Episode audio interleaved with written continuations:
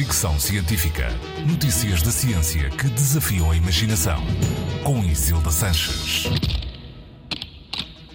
Quando pensamos nos desafios da alimentação do futuro, pensamos normalmente em cultivo em condições extremas, até cultivo no espaço.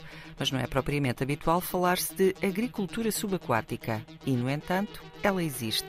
A primeira quinta subaquática chama-se O Jardim de Nemo, fica na costa italiana, em Noli, e já produz fruta, vegetais e leguminosas.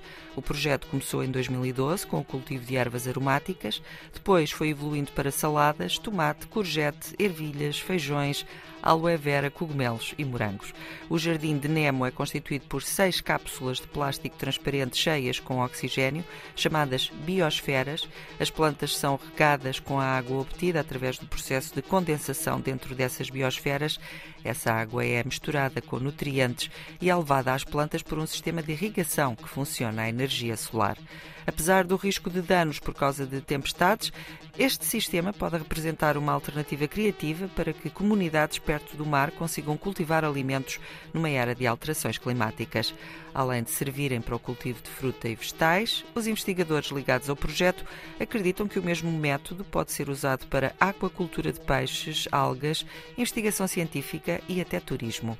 Em 2025, a população da Terra atingirá os 9 mil milhões de pessoas. Com o avanço das alterações climáticas e os riscos alimentares que se levantam, este tipo de propostas, hoje apenas curiosas, podem revelar-se fundamentais. Fricção científica.